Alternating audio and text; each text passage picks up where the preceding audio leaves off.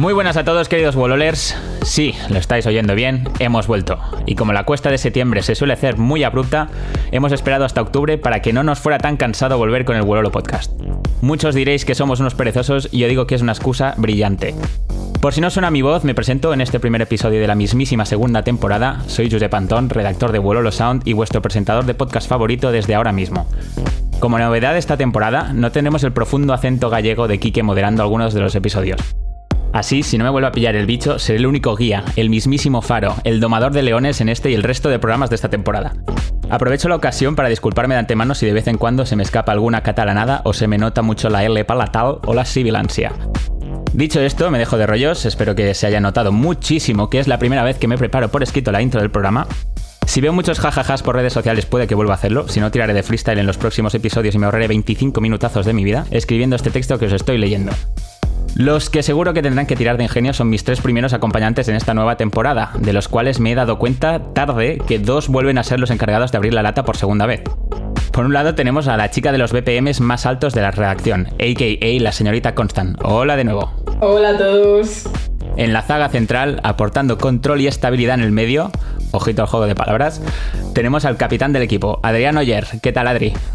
Hola, Josep, ¿qué tal? Con muchas ganas de entretener y ya si eso informar. Prioridades, así me gusta. Y por último, pero para nada menos importante, aunque muchos ya le habréis puesto cara en nuestro noticiario grabándose tantas tomas que se le hizo de noche en los dos minutos de vídeo, debuta en el formato radiofónico la segunda catalana de a bordo. Benvinguda, Catarina. Muy buenas tardes a todos, ¿qué tal? Bien, ahora ya sabéis qué cuarteto vais a escuchar durante la próxima hora. Si queréis subir, ahora es el momento. Si no, estáis obligados a escucharnos hasta el final. Como siempre, empezaremos con las noticias más relevantes de la actualidad del panorama electrónico nacional e internacional, seguido de un intenso debate en el que me huelo que seré yo contra los tres. Acto seguido, leeremos las opiniones de algunos de nuestros lectores y, por último, os recomendaremos la música que nosotros creemos que merece la pena escuchar.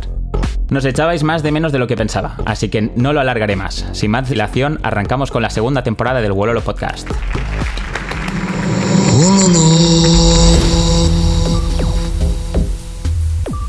Arrancamos con el noticiario y empezamos con la noticia de que Daft Punk, por mucho que se hayan retirado de Spotify, seguramente lo seguiremos viendo por las bibliotecas Constant. Sí, el mítico dúo francés se va a pasar a, a, lo clásico en versión papel. Lo vamos a tener de la mano del periodista y programador de eventos inglés eh, Gabriel Satan. Y es que el dúo francés presentará dentro de poco After Daft, un libro que se centrará en explorar su gira titulada Alive de 2006 y 2007 y también documentará el impacto de aquellos que inspiraron al dúo, sus maestros y sus aportaciones a medida que la música dance se convirtió en un movimiento cultural. Así que a los que además de escuchar música os gusta leer libros, este es uno que nos puede faltar. Poco se ha hablado de que su autor, me acabas de decir que se apellida Satán. Yo supongo que se pronunciará así. se escribe vale. S. Satán. Vale, pues eh, próximamente en vuestras librerías no católicas. Seguimos. Eh, Kate. Dice compra Boiler Room en un Boiler Room que ya no sabemos a quién pertenece. Si Apple, si a sí mismo. Cuéntanos. Así es, eh, la semana pasada la empresa de ticketing DICE recaudó una ronda de financiación de unos 122 millones de dólares y ya ha anunciado que ha comprado la marca de servicios de live streaming Boiler Room por una cantidad que todavía no han querido revelar. Combinando la tecnología de descubrimiento de DICE y las capacidades de streaming con la programación musical exclusiva e intensa de Boiler Room, las dos plataformas se combinan para ofrecer las mejores experiencias para todos esos fanáticos de las transmisiones en directo. Así pues, estas dos plataformas trabajarán conjuntamente para mejorar la oferta de Boiler Room, crear un servicio más amplio para DJs y músicos, a la vez que generan ingresos adicionales para todos esos artistas, venues, colectivos, festivales y clubes. Genial, o sea que básicamente tenemos Boiler Room para rato.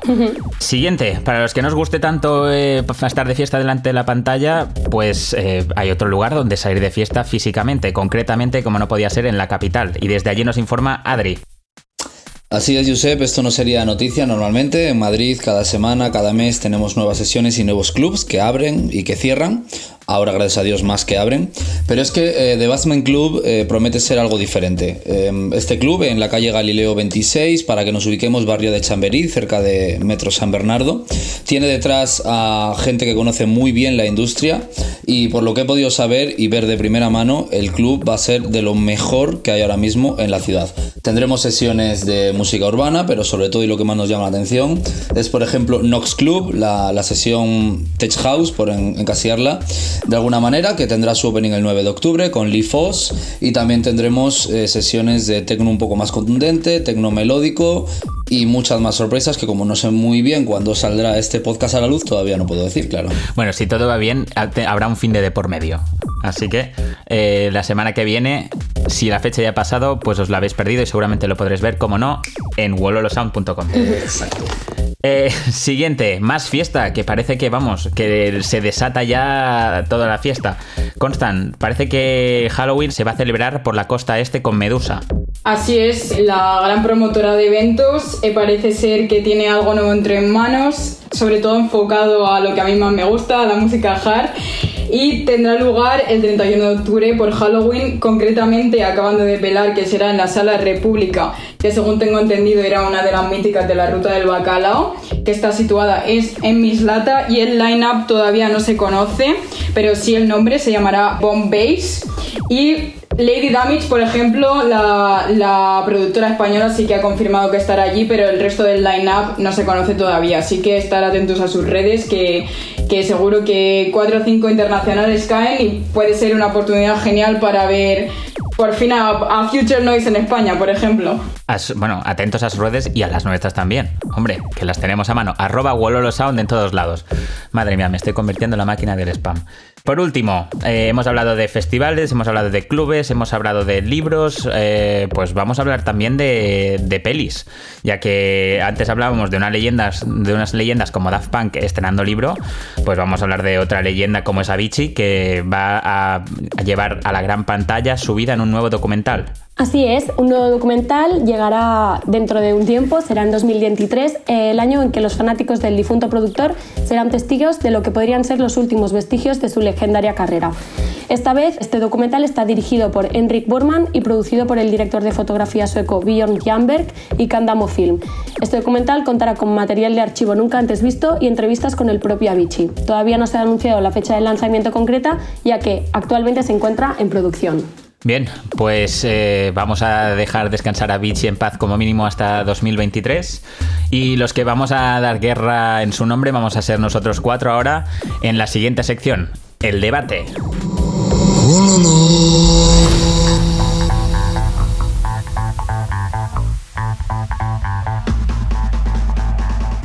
Volvemos a la pelea de bar, esa sección donde básicamente nos enrollamos y nos creemos el experto de la sexta que sabe hablar de todo, desde los casos de coronavirus en Camprodón hasta cómo Iba ya nos ha evadido impuestos en Andorra. En nuestro caso no nos vamos a no vamos a tener un abanico tan ancho de temáticas, sino que nos vamos a centrar a lo que decimos que sabemos, que es la música electrónica. Y a lo que más nos concierne ahora mismo de actualidad sobre todo el tema del ocio nocturno. Han estado pues eh, dando la vara en el buen sentido de la palabra sobre todo picando a la puerta de los gobiernos, de los ayuntamientos, de las entidades que podían hacer algo para reclamar sus derechos. En muchos casos eh, su argumento era que solo querían trabajar, otros decían que querían hacerlo mejor. Muchos se comparaban con otros países, pero la verdad es que tenemos una variedad de decisiones y de leyes en nuestro propio país como para mirar a los de fuera. Sin ir más lejos, en los últimos días se han anunciado en las diferentes comunidades autónomas, por ejemplo, en Cataluña, que seguiremos bastante igual, pero que se está contemplando dar más libertad con el tema del pasaporte COVID que aún está a medio hacer. Mientras tanto, en la capital, Ayuso cede total libertad, se están ya extendiendo los horarios a la vida normal, cada vez se ven imágenes eh, que recuperan recuerdos de hace años, cuando ni tan solo sabíamos que era el corona. Aragón, por ejemplo, vuelve a la seminormalidad con el consumo permitido en las barras y todo esto. Por ejemplo, en Asturias eh, elimina directamente todas las restricciones, excepto las, las, básicas de toda la nación, como son mascarillas. En fin, un popurrí que ni nosotros sabemos dónde estamos. Dicho esto, vamos a preguntar, eh, vamos a ponernos en la piel del easy Adrián, ¿y si tú fueras el presidente de este país, tú qué método optarías para decir, venga, va, eres el encargado del ministro de Cultura de este país, dices, venga, va, esta es la situación, así que vamos a hacer que el ocio nocturno vaya por este camino? Bueno, eh, a ver, lo primero que haría si mandara algo eh, en, mi casa, aunque fuera, sería informar, ¿vale? Porque, por ejemplo, eh, acabas de leer un titular de Ayuso, que es lógicamente la comunidad que más me, de cerca me toca, y, es un titular que tiene más trampa que verdad. el ocio nocturno, tal y como lo entendemos todos, se basa en bailar, se basa en el club y se basa en la, pista de baile. Ese, titular era el ansiado por el, el, hostelero que tenga un restaurante o, o un chiringuito. Pero eh, con la ley en la mano no vale para, no vale para el club. Eh, en Madrid a día de hoy la pista de baile no está abierta. ¿Vale? Eh, que no nos cieguen los vídeos que vemos hablando en plata, todo el mundo se lo está pasando por el forro, como creo que hay que empezar a hacer si las eh, autoridades no, se ponen en nuestro lugar, ¿vale? Pero es que con la ley en la mano la pista de baile no está abierta. Entonces, lo primero eh, que hay que hacer es informar de lo que se puede hacer, de lo que no se puede hacer y por qué no se puede hacer. Pasado este punto, ¿vale? Em, ¿Por qué no se puede hacer? Aquí es a donde es lo que me preguntas. Pues en mi opinión no tiene ningún sentido. Em, hemos pasado una crisis histórica y mundial, eh, se nos prometió una solución, creímos en la ciencia, todos, el 98% de la gente nos confinamos correctamente y cumplimos las normas. Nos prometieron una vacuna que funcionaría más o menos, nadie lo puede saber porque eh, esto es ciencia, ¿de acuerdo? y es nuevo para todos. Eh, nos hemos vacunado. Ahora mismo he leído el dato antes de empezar este podcast, 89% de los mayores de 12 años en España. Así me gusta que parezcamos periodistas de verdad. Eh, bueno, si lo miro todos los días. 89% eh, de los mayores de 12 años en España tienen las dos dosis. 89%, ¿vale? Mayores de 12 años que en realidad yo creo que es los que, los que interesan, porque los menores de 12 años raramente entran siquiera a un, a un bar. Em, ya está. Nos hemos vacunado, hemos cumplido, uno de cada diez no lo ha hecho por los motivos que sea, ahí sí que no vamos a entrar, ya está. Eh, es momento de seguir adelante, mucha gente come del ocio nocturno y si me preguntas y por no enrollarme más qué haría yo, sería eh, vida absolutamente normal como antes del COVID, por supuesto prestando atención a la enfermedad como se le presta a cualquier otra, si mañana hubiera un brote de gripe o de lo que fuera, se le prestaría una atención especial, pues mm. al COVID más que más, pero ya está, nada más que eso. O sea que tú eres de, ya hemos hecho el trabajo de las vacunas, ahora ya eh, que hemos aguantado el tiempo que se nos ha mandado a aguantar, eh, nos hemos vacunado como se nos ha mandado que, hiciéramos, totalmente de acuerdo, por supuesto, y, ya está. Ahora, ahora hay que seguir con un ojo en la espalda, echando un vistazo al retrovisor del puto virus este, pero hay que seguir. Eh, ahora vienen las terceras dosis para los mayores, que son los que realmente nos importan. la vacuna se irá mejorando con el paso de los años y ya está. Se acabó, a seguir. Pues más claro el agua. Constan, tú si fueras nuestra muy honorable presidenta, tal y como ves las restricciones por el este de nuestro país, eh, ¿qué piensas que, sería lo, consecuente? Lo, perdón, lo correspondiente. ¿Crees que sería tan directo como Adri o que habría un punto intermedio? Este tema ya es un poco como una película de los domingos de la Antena 3. Larguísima no, lo siguiente. Entonces, mira, pues sí que es verdad que, como ha dicho Adri, eh, ya estamos vacunados, eh, llevamos dos años eh, que mm, se me han pasado rápido, pero aún así, si, si haces cuentas, son dos años, quieras que no, dos años sin hacer lo que a muchos de nosotros más nos llena.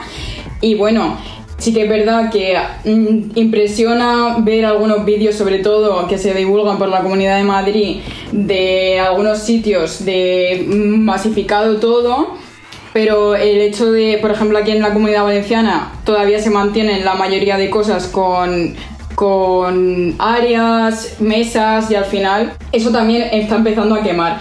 Entonces yo sí que pienso que igual en las mascarillas, por ejemplo, sí que se deberían mantener si se mantiene lo que es, eh, se permite el baile pero ¿qué nos diferencia, por ejemplo, de las plazas de toros y los estadios? Porque ahí, que yo sepa, ya está, ya está la cosa funcionando como siempre. Entonces, no sé, eh, estamos otra vez de nuevo criminalizados, somos aquí el demonio. Iba a decir que de las plazas de toros a lo mejor los cuernos, pero bueno, depende de qué discoteca vayas, no sé dónde hay no te falta razón. Y, lo dicho, pues que al final nosotros también somos cultura, como todo lo demás. Eh, y, si, si se nos sigue demonizando, pues esto no, esto no va a ir a mejor, va a ir a peor. Y al final, pues pues seguirán en, eh, como seguirán en los primeros puestos Holanda, Bélgica y Alemania como ha sido hasta ahora, que nos llevan años, años de ventaja, así que pues aquí estamos. Pues sí, la verdad es que sí has tocado un punto muy interesante que luego vamos a recuperar, el de cómo se está demonizando, cómo se está eh, apartando del sector de la cultura, el ocio nocturno.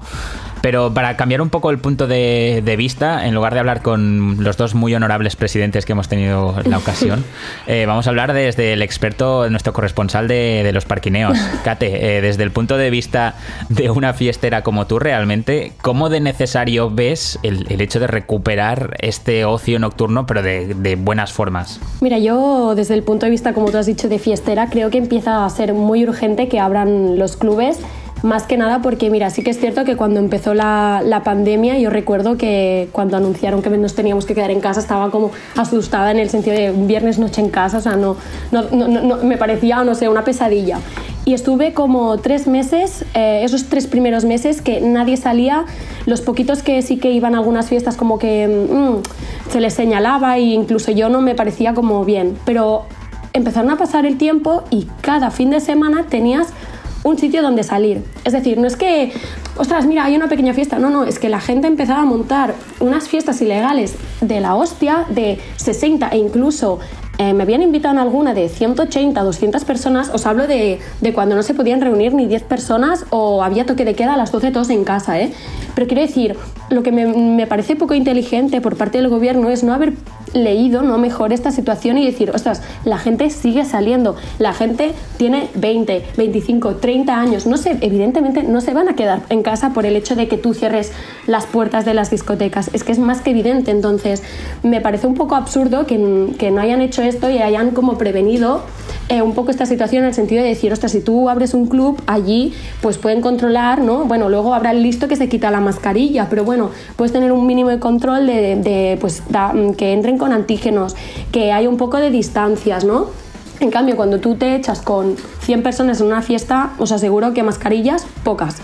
Entonces, bueno, ahora parece ser que con el, eh, bueno, el auge este de los botellones que está, que está habiendo, eh, parece que ahora sí, ¿no? Que el gobierno empieza a preocuparse, que me parece un poco heavy que tengas que replantear la reapertura en el momento en que ves que se está descontrolando, cuando en verdad está descontrolada desde hace mucho tiempo. Simplemente ahora la gente está perdón por la palabra, pero están hasta las pelotas. O sea, hasta las pelotas y van a hacer lo que quieran. Entonces, bueno, me parece que empieza a ser muy urgente. Y repito, me parece que es muy heavy que ahora, viendo la situación que está llegando a esta situación límites, como que se, se alarmen, porque esto viene de mucho, mucho tiempo dos cosas. Una, cuidado a quién le pasas los grupos estos de WhatsApp donde organizas estas macro raves, porque la verdad que yo estoy flipando.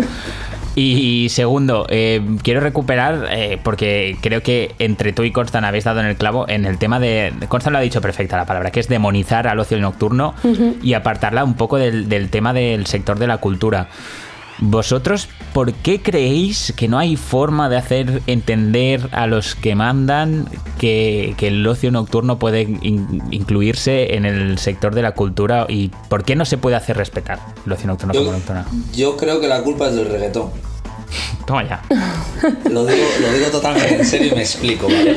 Em, van, bueno, hace unos meses entrevistaba al, director de la Asociación Española de DJs y Productores y hablábamos de este tema y, fueron 15 minutos de lo más interesante. Eh, desde hace varias décadas, ya no me voy a remontar a la ruta del bacalao en la que nos veían como yonkis y, borrachos, ¿vale? vamos a pasar página, vamos a hablar, no sé, pues del 2005 para acá. Sí, porque ahora estamos hablando del clubbing en general, no de la música electrónica. Exacto, exacto, es a donde voy. Eh, en España, concretamente en España, eh, desde hace muchos años, salir de fiesta se, asemeja eh, todo con la cultura del botellón, del ligoteo, del guarreo, del ponerme hasta atrás de lo que pueda y más, de llegar a casa dando vueltas sobre uno mismo. No sé si se me entiende. Al final, en España no se sale a ver a un DJ. En España no se va al club a bailar. En España se sale de fiesta. En España se sale de borrachera. En España se sale a ponernos tibios.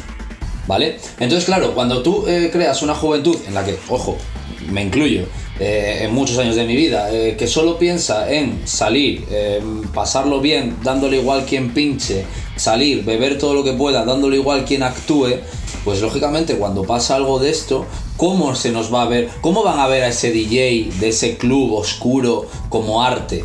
Cuando llevamos 10 años en el que los que nos metemos en ese club oscuro somos gente que solo vamos a, a lo que vamos. Pues sí. ¿Vale? Entonces es, muy complicado darle la vuelta. Decía lo del reggaetón un poco, lógicamente, de, coña, pero bueno, al final todos sabemos que es la música mayoritaria que se escucha en este país. Entre broma y broma. hoy en día no, sí, e, e, es verdad, es verdad, es verdad. No es, no es un secreto que tú sales a un club de, de reggaetón, a un, garito de reggaetón, y las posibilidades de que mm, la gente que hay preste menos atención a la música, que si vas a un club en el que ese DJ tiene cierto caché, cierto reconocimiento, o esa entrada a esa persona la ha valido 30, 40 pavos, pues hombre, se presupone que en el segundo de los casos esa persona va a prestar más atención a la música, por tanto al arte. En el primero de los casos, esa persona, ese chaval, bueno, quien sea, solo va a estar en ese club que le va a igual que pinche Manolo que Benito, solo quiere emborracharse, ligar y, vivir la fiesta. Ojo, no voy a demonizar la experiencia de salir simplemente de fiesta sin mirar quién está detrás de los platos, pero eso ha sido un problema en España. No sé si en otros países, nunca he vivido en otros países, pero creo que no tanto como aquí. Kate, ¿querías decir algo tú? Sí, yo, bueno, es que comparto la misma opinión que, que Adri. Eh, o sea, yo hasta cierto punto puedo entender que se vea así porque es una realidad. Eh, cuando la gente sale de fiesta, pierde los papeles, se olvida de que estamos en medio de una pandemia y hace, bueno, lo que le, lo que le da la gana. Entonces, puedo entender hasta un, hasta, un cierto punto que, que, digan, ostras, es que si dejamos las discotecas abiertas, bueno, ahí se, se, empiezan a comer la boca, se ponen hasta el culo y, y no saben ni dónde están pero claro, también han de entender. no, claro, e- exactamente, es que es totalmente verdad, pero también han dejado como de, de, banda ¿no? a, todo, a toda esta gente de seguidores de la música electrónica que quizás, sí que es cierto, te puedes beber una birra, ¿eh? pero te bajas la mascareta, eh, bebes la, la, cerveza y Primera ya está. catalanada del podcast y no sé dónde. Perdón, te subes, la, te subes la mascarilla y ya está, y puedes disfrutar pues de un live act que es igual. O sea, yo fui a Citara hace nada y estaba todo muy controlado y fue como, ostras, poder disfrutar del live y fue como, es que nos han demonizado, ¿sabes? En plan, como es música electrónica y ya está, todos, pues no, no, no había, la gente no estaba ahí desatada, ¿sabes? Estaban súper tranquilos y disfrutando de, una oferta mm, cultural y musical de, puta madre. Entonces, bueno, hasta un punto lo puedo entender, pero creo que no han sabido tampoco ser muy flexibles en lo que es la, fiesta. Pues sí, y más allá del tema de, la electrónica, a ver, yo voy ahora, como veo que vais un poco todos eh, hacia el mismo sitio, voy a ponerme un poco en plan polimalo. Yo es que he trabajado en el, en el ocio nocturno, un, tengo mis añitos eh, en la espalda, he trabajado en sitios, eh, no voy a decir nombres, pero digamos donde, donde está la ebullición, el meollo.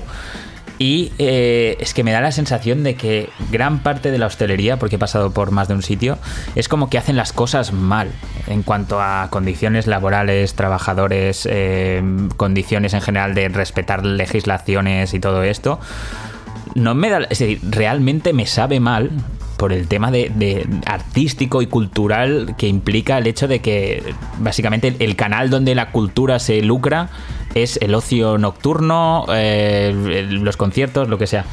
Pero soy el único que hasta cierto punto he pensado, hostia, hay como incluso un poco de karma de que después de tantos años haciendo las cosas mal, la gente de, la hostelería y concretamente el ocio nocturno, pero la hostelería en general también, será que no hemos visto casos de camareros que hacen mil horas y se les pagan en negro o se les pagan mal o no se pagan directamente.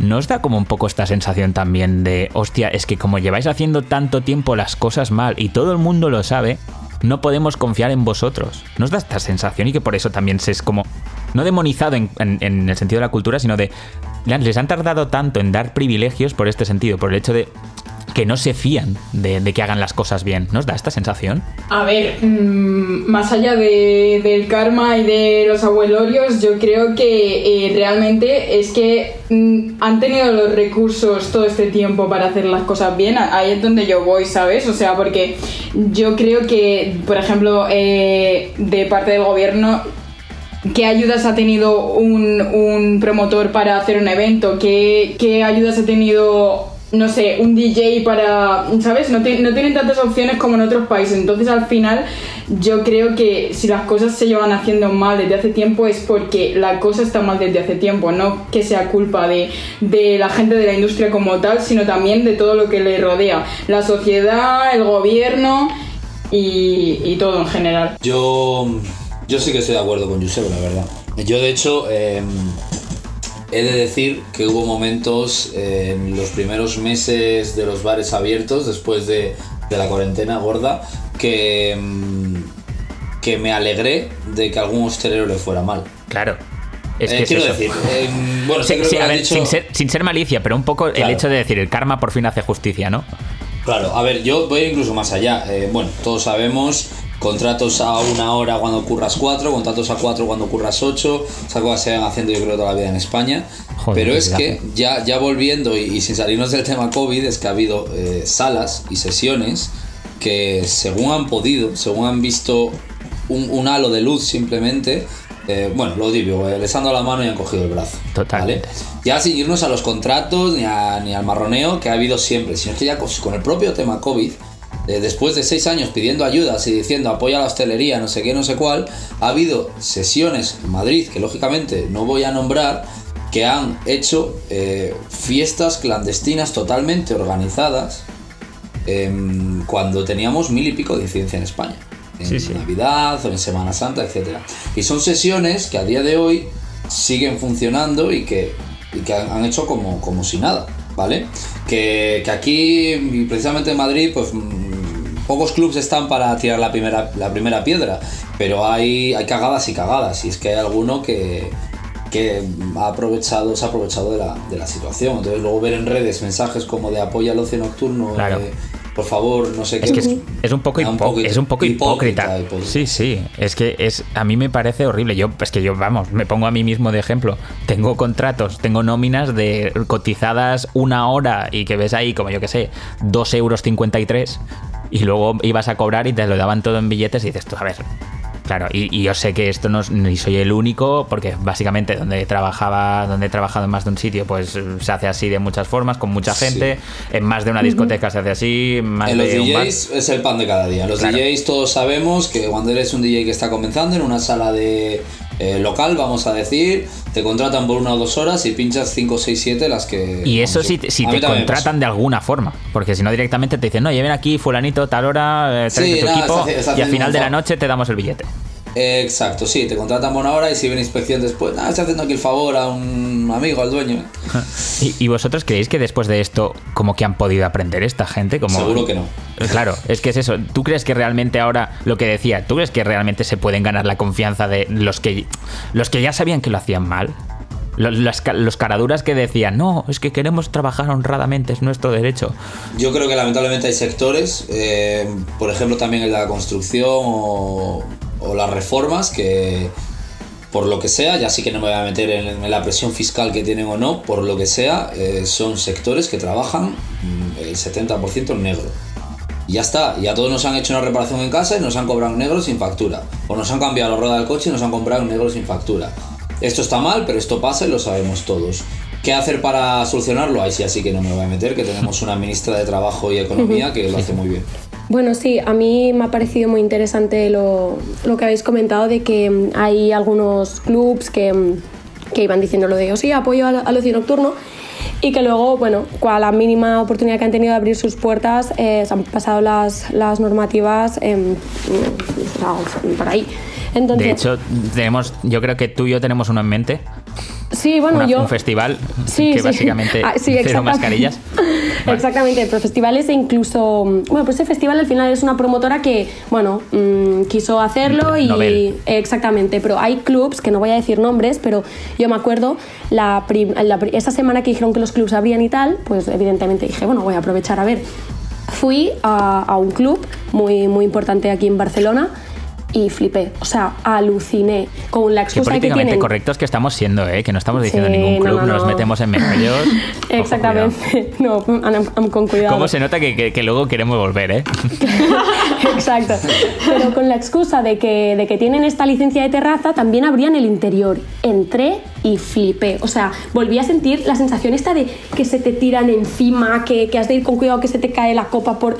Bueno, yo flipando, o sea, me dio hasta, os lo juro, me dio como como no sé, un mal rollo de decir, pero, pero ¿cómo podéis estar haciendo esto? O sea, y, lo que tampoco entiendo es cómo no pusieron, y, y esto, mm, o sea, adoro el ocio nocturno y quiero que abran, pero, pero, pero voy a tirar piedras sobre mi tejado, pero creo que debería de haber como un control, esto lo pensé, dije, de poner eh, policía secreta e ir club por club y el que cumple las normativas, oye, pa'lante, y el que no, mu-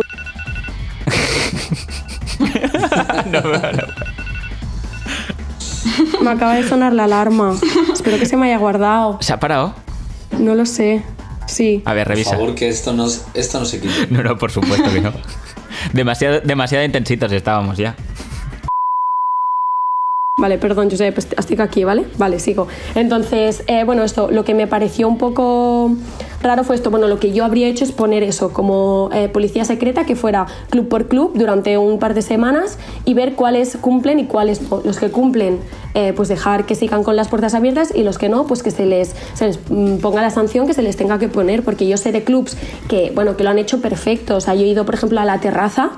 No sé si conocéis, que es un, Sí. un club que está también en el Puebla Español, cerca de la y el Input. Yes. Y allí, o sea, no puedes, eh, no, no podías bailar, o sea, a ver, que en parte era como un poco frustrante, pero bueno, al, fin podí- al, al- al- al final tú sí que podías ir allí y disfrutar de una sesión con tus amigos. Claro, y menos es nada y aceptas las Claro, condiciones. acep- aceptas las condiciones, los fumadores afuera, tal, había gente, o sea, todo el rato que te quitabas la mascarilla y bailabas tenías a un, a un segurata apuntándote con una linterna en los ojos que decías tú, me estás dejando ciega, ¿sabes? Pero bueno, al menos había como un cierto control y todo el rato muy encima de la gente, los que se iban de, de listos fuera, o sea, y entonces era como, ostras, qué rabia, ¿no? Que a estos les tengas que chapar el negocio cuando realmente están dejando, están dando lugar, ¿no? Al consumo de música y, y del ocio nocturno, pero y le están cumpliendo las normativas y, y te está dando igual porque al lado se lo ha pasado por ahí, entonces no, no Claro, entiendo. Es que se están metiendo todos en el mismo pack, van de equipo, mientras unos lo hacen como el culo y los otros humildemente dicen, bueno, pues vamos a hacerlo bien. Pero claro, es lo que decimos, si al final la gran mayoría lo hace mal, por esa regla de tres va a haber el otro que dice, pues yo también lo hago mal, que siga gano más dinero para lo poco que vamos a durar. Exactamente. En fin, y lo de la policía, la verdad es que es una ideaza. Solo con que corriera la voz, que la gente se cagara y ya tuvieran las Claro, medidas ahí. claro. Con, con que se cagaran y ya dijeran, ostras, que, que ya no va de, de- de la manada de, de que vamos todos a una Osasuna. Eh, vamos eh, realmente a hacer las cosas bien. Exactamente. Ojalá, ojalá. ¿Ves? Por ejemplo, ministra de Cultura, Caterina, yo creo que esto lo peta.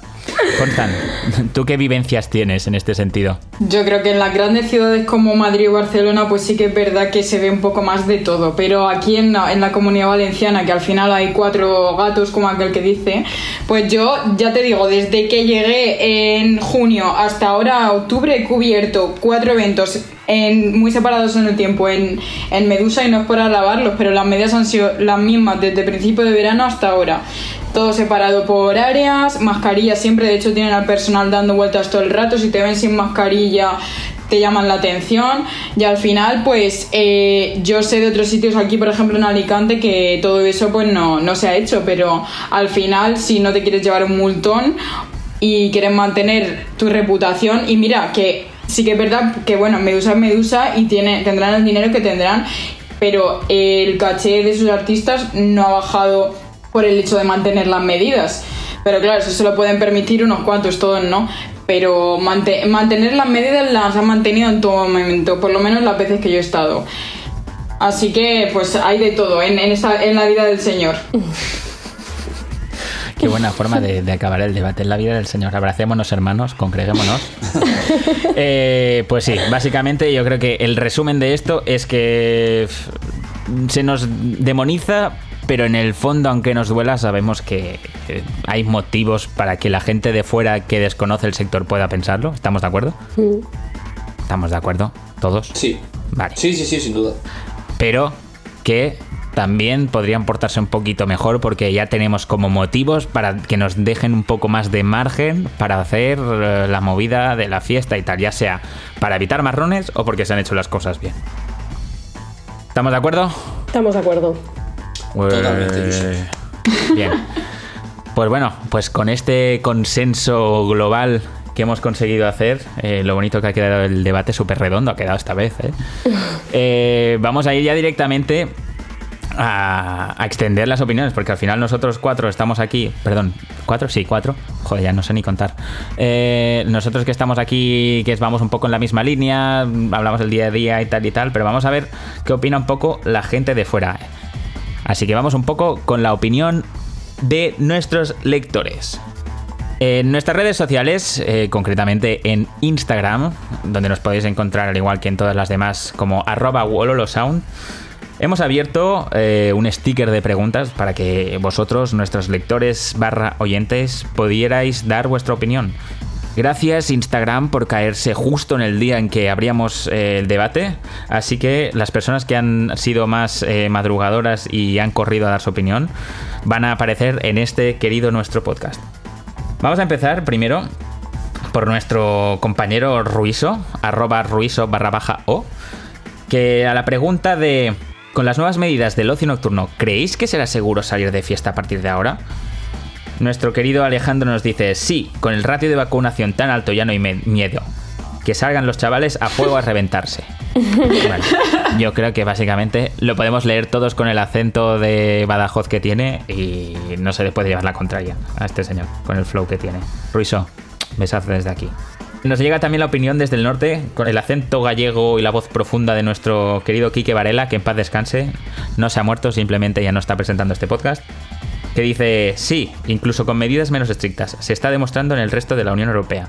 ¿Vosotros reís- creéis realmente, no sé si estáis muy al tanto, pero es que yo realmente en el resto de Europa veo como un popurrí de opiniones. Se habla de Holanda y luego en Holanda también están como capándolos. Luego veo en Francia que está peor que nosotros y veo como macrofestivales al aire libre sin distancias. ¿Vosotros creéis realmente que el, que el resto de Europa tiene idea de lo que se tiene que hacer? No, Vale. no, no, no, yo creo que yo creo que aquí, a ver, es que eh, una cosa que quería nombrar antes es que es muy curioso que creo que en España lo hemos hecho mal en todas las olas, queriendo abrir antes de tiempo y justo en la que lo mismo todo indica, parece intuir que había que haber abierto hace ya un mes o mes y medio, es en la que estamos siendo prudentes, es un poco raro. Sí. Porque sin vacunas, os recordáis que en Navidad, sin, sin- con cero personas vacunadas, aquí en España se levantó la veda para salvar la Navidad, la famosa frase salvar la Navidad, Sí, sí. que eso fue un despiporre y otros tuvieron más cuidado. Y ahora que parece que ya hay vacunas y que, joder, es el momento de levantar, en España vamos con pies de plomo. Entonces, no. No, no, si es que nos gusta más la fiesta que el tonto en lápiz. Esto está demostradísimo. Y encima somos tan, tan cabeza huecas que es como que abrimos al público a que venga a pasárselo bien a España. Pero luego los demás son como, sí, sí, no. Que marchen a pasárselo bien y a toser fuera y a chupar farolas fuera.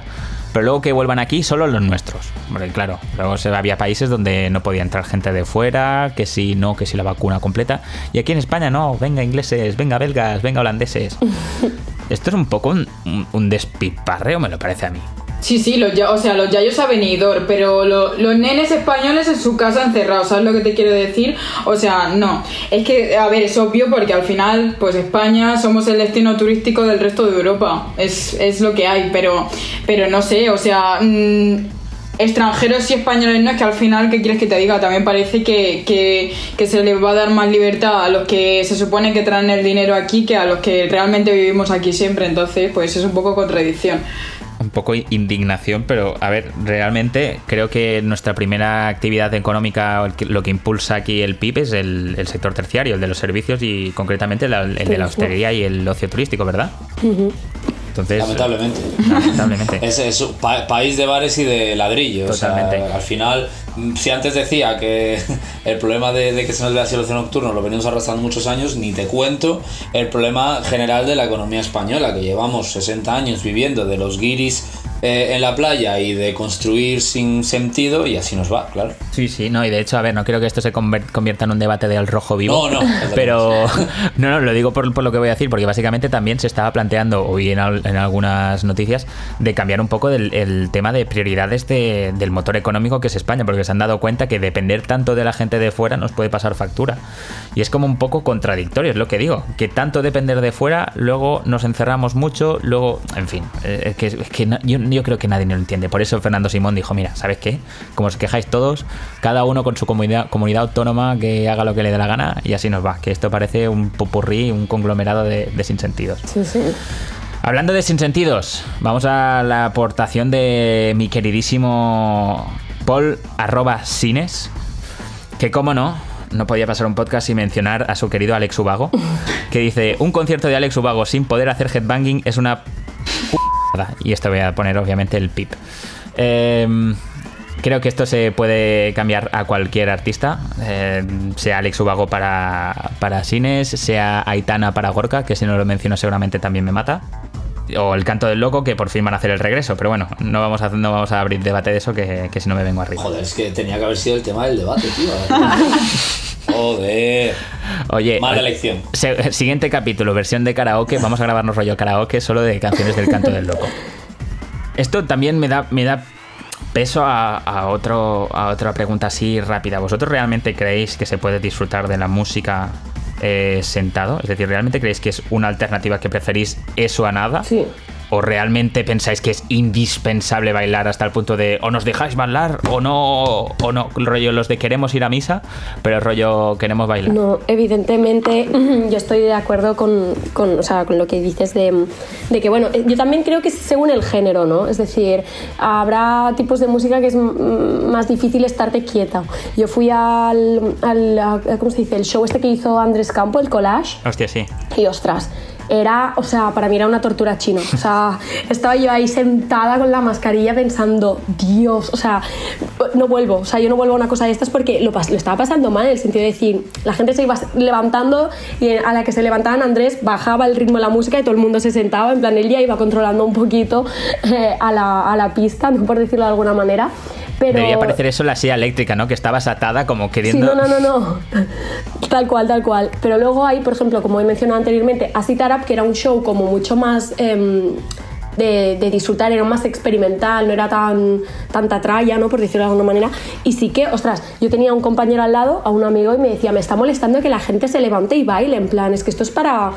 Para, para sentarte y, y disfrutar. Dice que cada uno haga lo que quiera. Y digo, pero creo que no están entendiendo el concepto. Bueno, aquí ya cada uno con su, con su opinión, ¿no? Pero, Sí, sí. pero él estaba sentado con su, con, su, con su compañero, sentados y disfrutando y bueno, emocionados, estaban con la lagrimilla en el ojo, que quiero decir, sí se puede disfrutar de la música sentado. Evidentemente, tú también has de ser lo suficientemente inteligente para saber en cuáles lo vas a pasar mal y en cuáles no, no, no como yo, que, que salí medio, medio llorando de ahí, de, de Andrés Campo. No, incluso esto me has, me has hecho recuperar una pregunta que se me había olvidado, que es que realmente, tú lo has dicho perfectamente, hay estilos de música que, que están hechos para bailar, para estar de pie, para quemar zapatilla, para sudar la gota gorda, para chupar sobacos como diría Ruiso, en fin, como queráis llamarlo. ¿Vosotros creéis que al querer representar tanto la escena electrónica a este tipo de gente, son un poco los culpables. Es decir, toda esta gente que no tiene. mm, No quiero decirle educación, pero vamos a decirle educación porque me dará pereza recortar esto. Eh, la gente que no tiene educación y que les dicen siéntate y no se saben sentar, vamos a hablar de electrónica, vamos a hablar de, de cualquier tipo de género. ¿Vosotros por quién creéis que tiene la culpa realmente? ¿Los organizadores o el público por la educación? Chun, chun, chun. Venga, va, Adri. Que tú- a ti te cae de cerca. Mitad y mitad, no sé. Es que es- eso es, es- es un Es que- enfrentamiento a dos bandas. Es decir, realmente tienen la culpa ambos, pero ninguna a la vez, por muy contradictorio que, se, que suene. Porque es una parte de educación. Por un lado podemos decir, oh, sí, claro, la gente no, no tiene respeto, no- se desinhiben y piensan que pagan por una- un momento de anarquía. Luego los, se puede criticar también al otro lado de, oh, claro, es vuestro local, tenéis que imponer las reglas. ¿Qué pensáis? A ver, eh, como tú bien dices, es, un tema muy complicado. Yo creo que hay medidas que es muy complicado que la sala controle, ¿vale? Pues el distanciamiento, la mascarilla, este tipo de cosas eh, es, es un problema en su, en su propio hecho, porque al final no puedes pagar a, a- guardas jurados para que te estén controlando que lleves la mascarilla puesta o que no. Quiero decir, si uno de cada O sí, 100 sí que se la baja, realmente. Sí, si uno de cada 100 se la baja, se la- le puedes avisar que se la suba. He estado en eventos así. Pero ¿qué pasa si los 100 se la bajan? Claro, O sea, ¿qué pasa? El DJ tiene que parar la música y avisar que... Eso también lo he visto, ¿eh? yo también. En Madrid, en una sesión, eh, he visto al promotor bajar la música al DJ y decir, por favor, sentaos, porque si no, no se vuelve a hacer esta fiesta. Sí, sí. No, y también he visto el contrario, que es la fiesta que, que decíamos Caterina y yo, que sabíamos de la que hablamos, que literalmente la única medida. Habían gente dedicada a mm, dar golpecitos en el hombro de por favor ponete la mascarilla, pósters en las palmeras de Party Safe, Wear Mask. pero que literalmente yo era el rarito de la mascarilla allí. Y porque obviamente pues tenía que dar una imagen que está trabajando. Bueno, también porque personalmente me gusta llevarla porque no me importa. Pero es que, es que parece realmente imposible para las organizaciones hacer cumplir esta medida. Es complicado. Eh, dependiendo del volumen de gente y de la intención que tenga la gente de cumplir las normas, creo que puede ser muy, muy complicado. Bueno, en fin, uh, yo creo que esto casi que podría ser un debate aparte. Sí, sin duda. Vamos a ir a la opinión de nuestro amigo de la casa, arroba Danny Kills que dice, claro que es seguro, con un 90% de vacunables pinchados y la incidencia por los suelos hace tiempo que debía estar todo abierto. Lo que tienen que hacer es quitar las mascarillas en la pista de baile. Para una sala es prácticamente imposible poder controlar eso, mira, ligado con lo que decíamos. Y Danny Kills, que tiene cierto criterio a la hora de hablar, que es residente de... Eh, Marmarela. Marmarela. Marmarela, vale criterio y, experiencia, que es que al final cuando estás en un club de 2.000 personas y ves que la, si la gente no quiere, no quiere. Y eso lo he visto yo y lo ha visto Dani y lo habrá visto mucha más gente. Si la gente no quiere, de verdad que no quiere. Ya. Pero ¿y si, realmente, ¿y si realmente hay brotes allí? ¿Y si realmente es un foco de, de esto? Claro.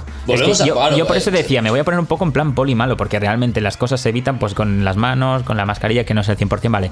Pero ¿y si realmente a raíz de allí se genera otro brote? Porque realmente, independientemente de que sea en el escenario del mundo de la noche, en una discoteca y tal, una aglomeración de este calibre, realmente no es lo que se tiene que evitar para evitar brotes. Vamos a ver, depende del contexto y del momento. Me haces esta pregunta en abril con el 25% de la gente vacunada eh, y te digo que lógicamente eso no puede pasar. Eh, hay que tiene que entrar la policía ahí con los pies por delante porque eso no puede pasar, porque eso es un brote fijo y un brote que puede generar muertos. ¿Vale? Porque al final aquí todo esto, todo esto se trata, le podemos dar muchas vueltas y muchas horas de podcast, pero se trata de salvar vidas. ¿Vale? Entonces, salvar vidas eh, o al menos no arriesgarlas, que la gente no llegue a la UCI. Ok, entonces eh, en abril, mal, pero coño. Eh, vale, entonces ahora, ahora no se ponen vidas en peligro. En, las, en mi opinión, no. O no las suficientes como para que esto mm, se tenga que ver como un problema de talla mundial. Quiero decir, la gente que se aglomera en la macrodiscoteca de turno, que tiene una edad media de 26 años y que está vacunada a un 75%, siendo generoso, porque eh, es verdad que hay gente joven que no se ha querido vacunar. Em, esa gente es, es muy raro que, el COVID se le complique. Y, me remito a los, a los, a los hechos. ¿eh? Es muy, muy raro que una persona de 26 años vacunada, el COVID se le complique. Es 0,000. Hay más posibilidades de que al salir del club se la pegue con el coche. Entonces, en el momento en el que no hay problema de que yo llegue a casa, le dé un beso a la abuela y la mate, hablando así de crudo, en el momento en el que eso eh, ya no es un problema. Coño, es que es verdad, ¿no? No se trata de eso. Sí, sí, sí, se remite a eso. de verdad. Es, el, mayor miedo que he tenido eh, siempre con el, con el COVID era Totalmente. Shout out para nuestras abuelitas. Claro, tío, ya está. Ya está. En este momento, para mí, una fiesta de 10.000 personas, eh, en su mayoría vacunadas, no es un problema. Y si hay brote, no es un problema. Si de esos 10.000 salen 1.000 infectados, es muy probable que la mayoría lo pase como un catarro. Quizá hay 20 o 30 que tienen que ir al hospital un par de días porque no respiran bien y ya está. y se queda estoy totalmente de acuerdo con lo que dice Adri. Creo que ha llegado un punto, teniendo en cuenta los porcentajes de, población vacunada, que empiezan a ser más, em, más malos, como todos los daños colaterales que van a sufrir todo lo que es la industria cerrada, que no los pequeños brotes que, que va a haber eh, entre la población joven, teniendo en cuenta que la, la, mayor ya están en el estado que están y que están ya a punto de, de tener la tercera dosis. Pensé que ibas a decir a punto de palmarla. Digo, joder, no, no, no, no soy tan hardcore. No, pero quiero decir que, que, es, que creo que se tendría que empezar a poner en una balanza em, cuáles pueden ser los daños que, que puede hacer mantener más toda esta industria que lleva meses y meses y meses sin facturar ni un céntimo. Sí, sí. Y de hecho, uno de los artículos que no he leído es que decía que, básicamente que el, ocio nocturno catalán iba a tardar eh, cinco, años, eh, se calcula, en recuperarse. lo cual es. Muy fuerte. Ojete.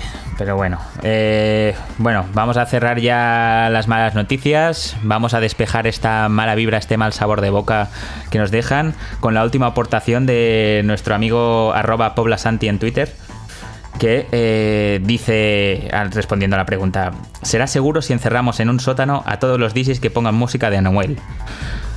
Yo quiero pensar con la buena fe de que lo ha dicho porque es música que incita a no respetar la distancia de seguridad, por ese mismo motivo. Así que vamos a darle la razón eh, desde esta casa. Así que por favor, chicos, si nos estáis escuchando, espero que esta sea la última vez que tengamos que mencionarlo gel hidroalcohólico, manitas limpias, eh, a ligar solo con una persona por noche, eh, sobre todo el de las gatitas ese. Eh, cubatita no lo compartáis, o si eso cada uno una, pajita y, eso, y aportarse bien, que, si Dios quiere queda poco. Y con esto y un bizcocho vamos a las recomendaciones musicales.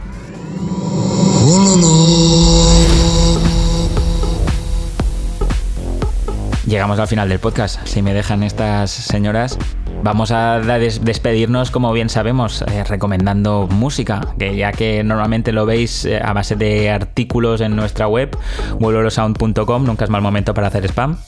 Vamos a hacerlo que os llegue a las orejas, nunca mejor dicho, mediante nuestras recomendaciones personales por aquí. Y es que cada uno de los aquí presentes vamos a aconsejar eh, con buen criterio, doy fe, pongo la mano al fuego por cada uno de ellos. Cosas que deberíais escuchar. Eh, si más, no darles una oportunidad, porque como vino aquí han pasado ya un filtro de calidad. Yo creo que mínimamente decente. Así que para comprobar que lo que estoy diciendo no es eh, no será en vano, por favor, Constant, no me dejes mal y ve allí con la primera recomendación. Yo lo tengo claro. Besos del canto de. A ver, Constancia, por favor. Josep. Ya me callo. Venga.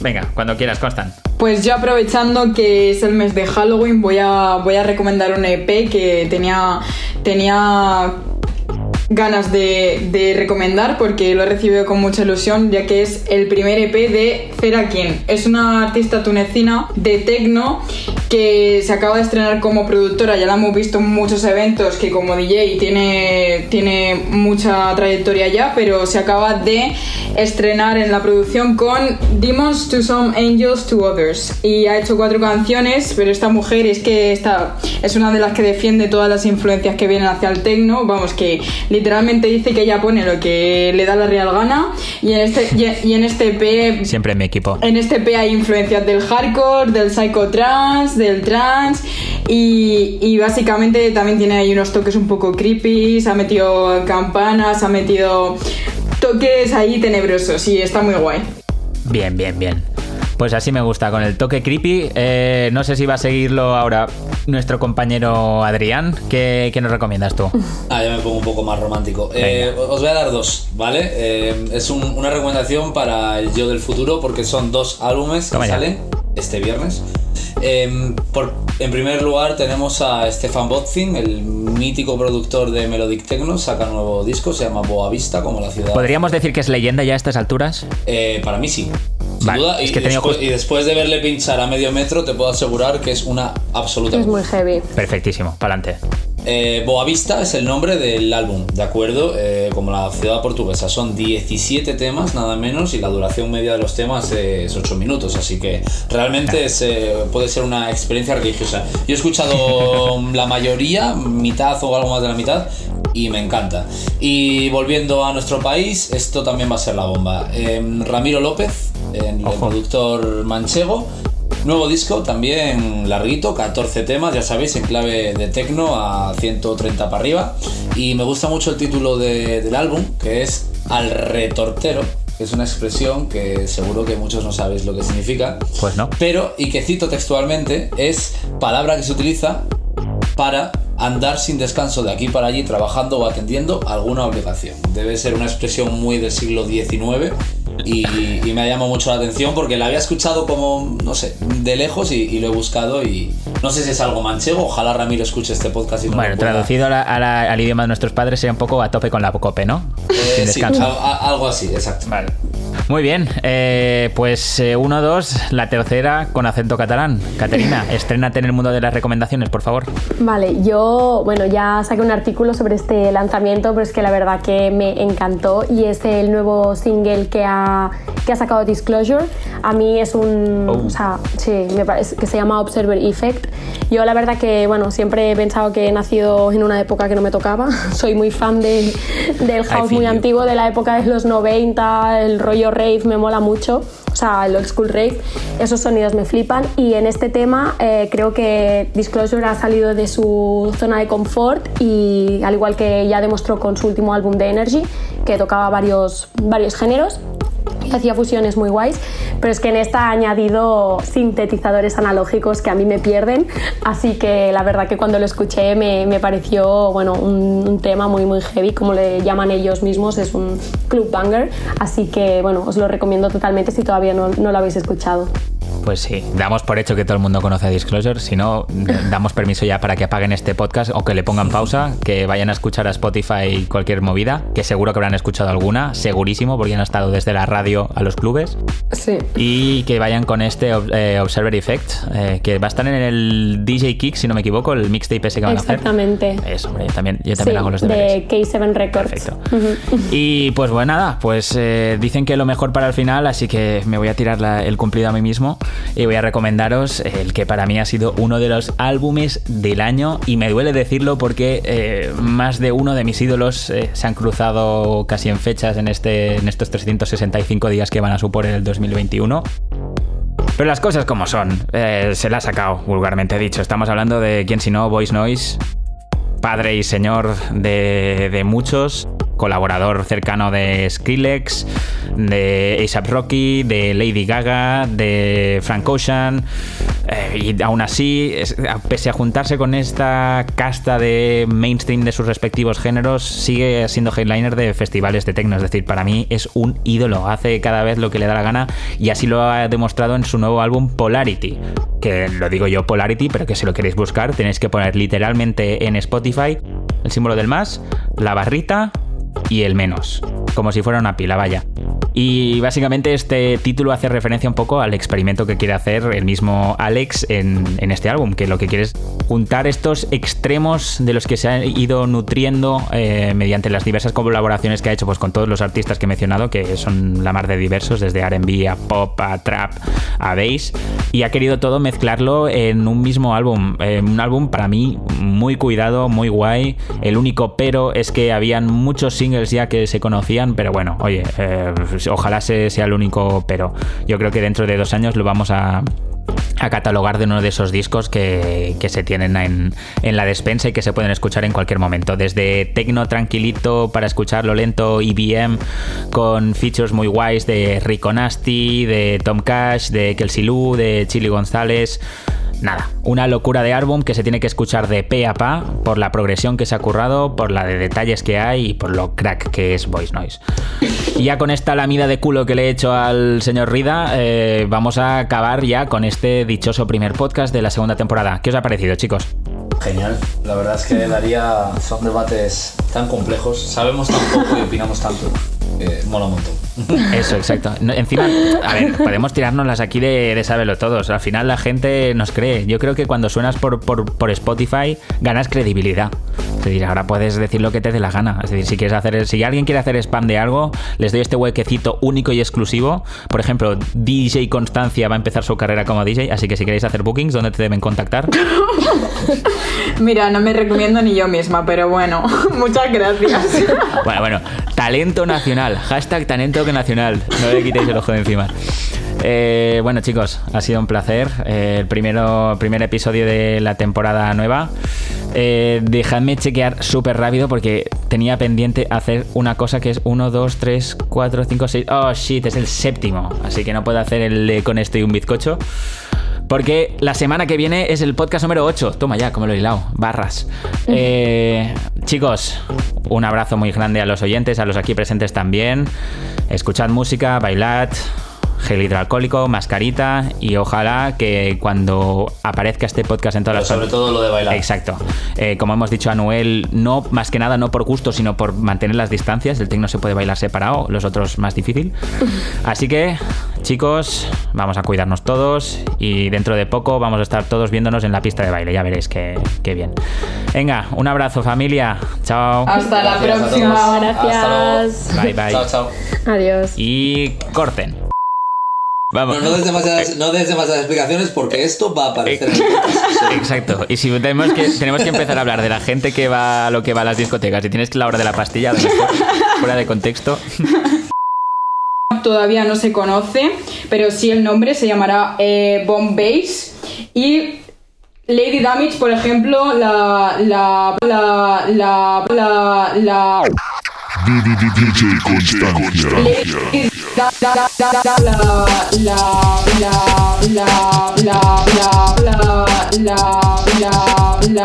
la por ejemplo la la la la la la